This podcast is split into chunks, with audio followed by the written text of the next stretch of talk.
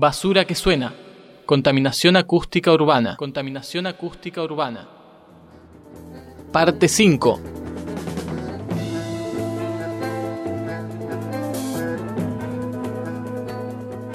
Quienes vivimos en ciudades nos vemos afectados por los ruidos, pero a su vez no solemos prestar suficiente atención a sus peligros. Por otra parte, no estamos acostumbrados al silencio, el cual a veces no es visto como un valor, sino como una carencia en nuestra cultura del ruido.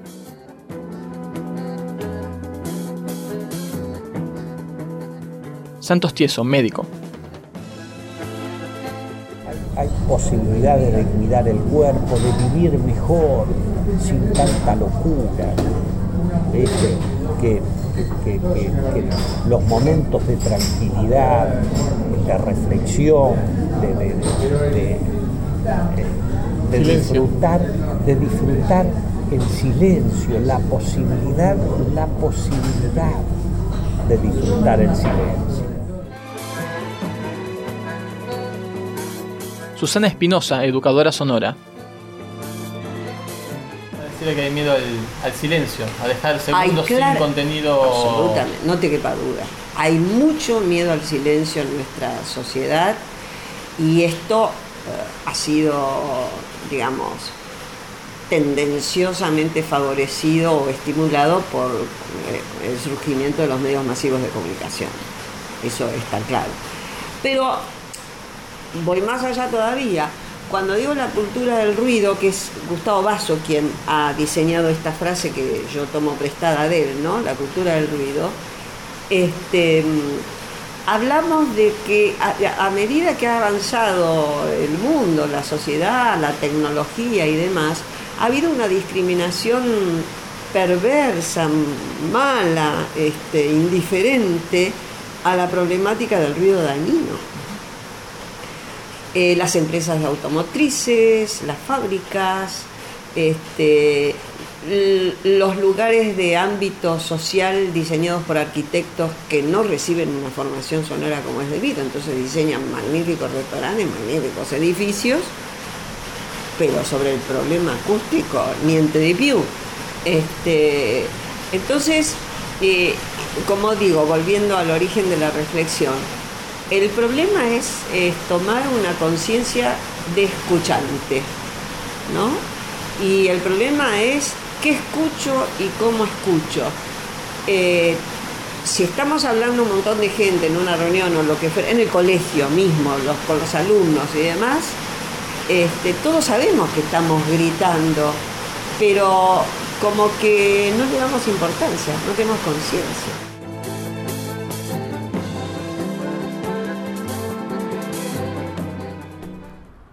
Bueno, nos estamos preparando. La idea de hoy es ir a buscar más tranquilidad sonora en la ciudad.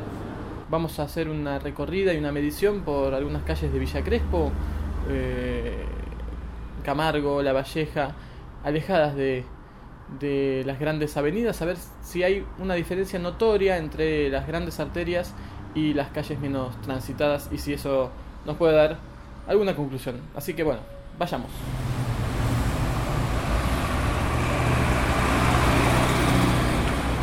Caminando por la avenida Corrientes, al costado del tránsito. Tenemos niveles medios de 73, 74, 75 decibeles.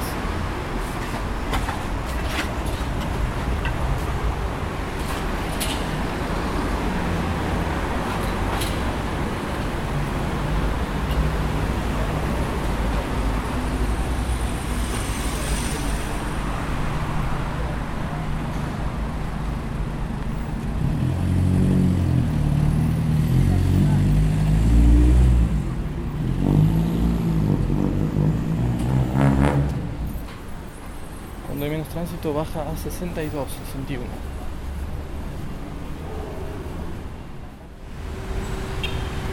De todos modos, noten que hay un fondo continuo de, de alrededor de 60 decibeles si uno está en la, en la calle, ¿no? al costado de las principales avenidas.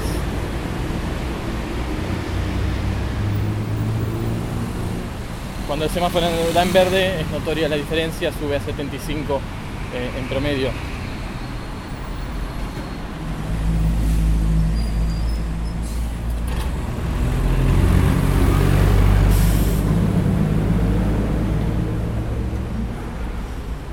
Acaban de escuchar, un colectivo tomado de cerca llega a 86 decibeles.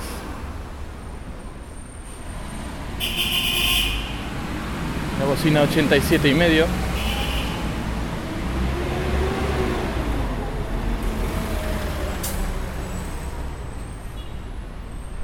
Valores con los que hay que lidiar casi constantemente en una ciudad. Pero ya vamos a buscar zonas más tranquilas. Estamos caminando por la calle La Valleja y Drago más o menos.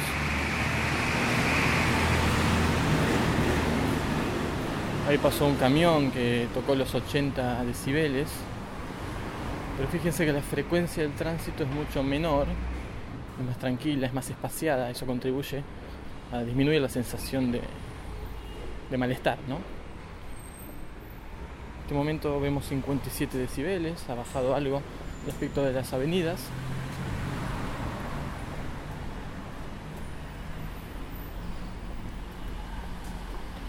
...60... Vamos llegando a una esquina.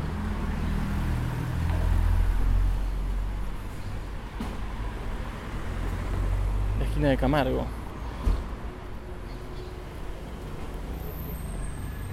Cuando pasa un vehículo sube fácilmente a 65, 66 si estamos cerca. Eh,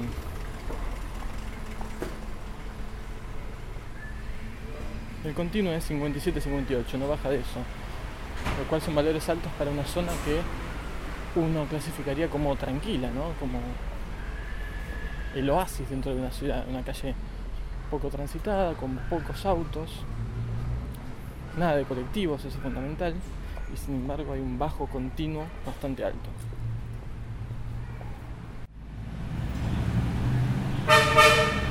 Bocinas llegan a 88-89 decibeles.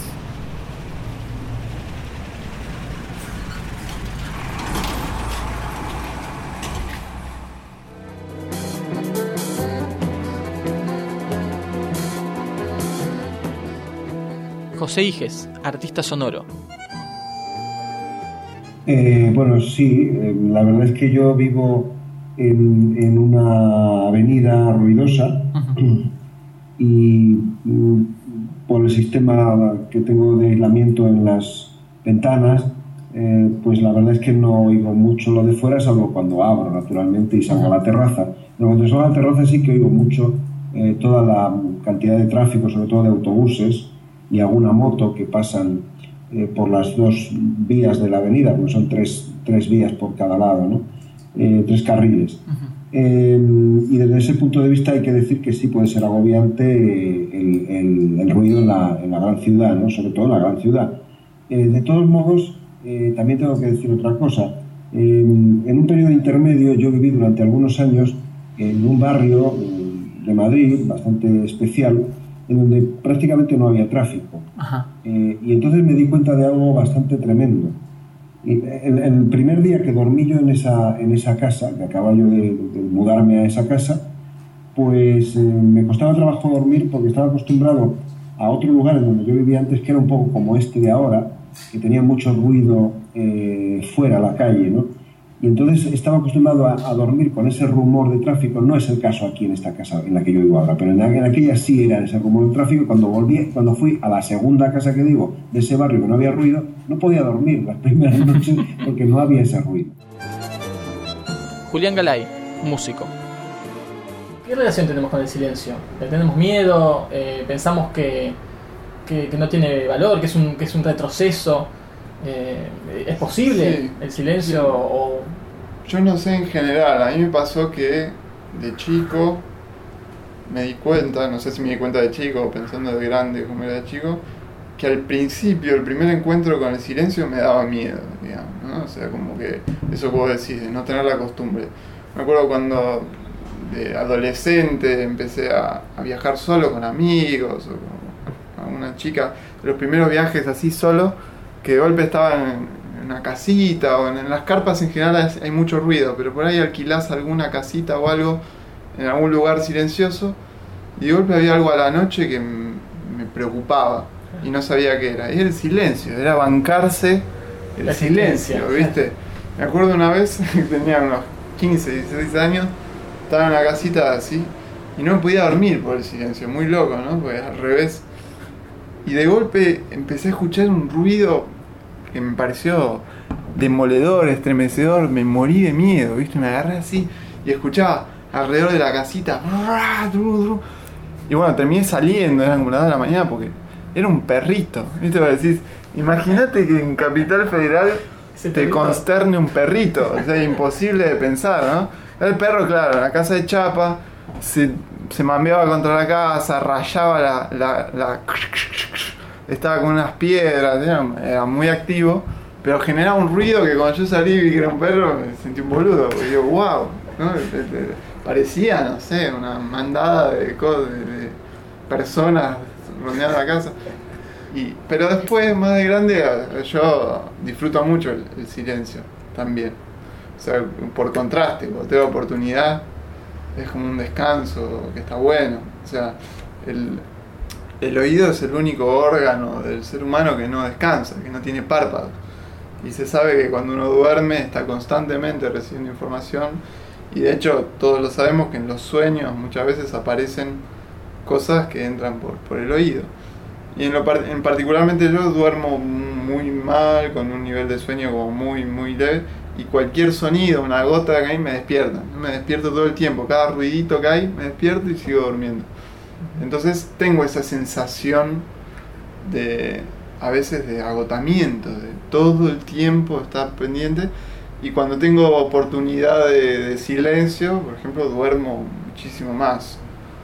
Por un ejemplo tonto, o pienso, a veces ayuda a la concentración, ayuda a, un montón de cosas, ¿no? Es verdad que, la continuidad de ruidos a mí me hace estar como pendiente de, muchas cosas todo el tiempo.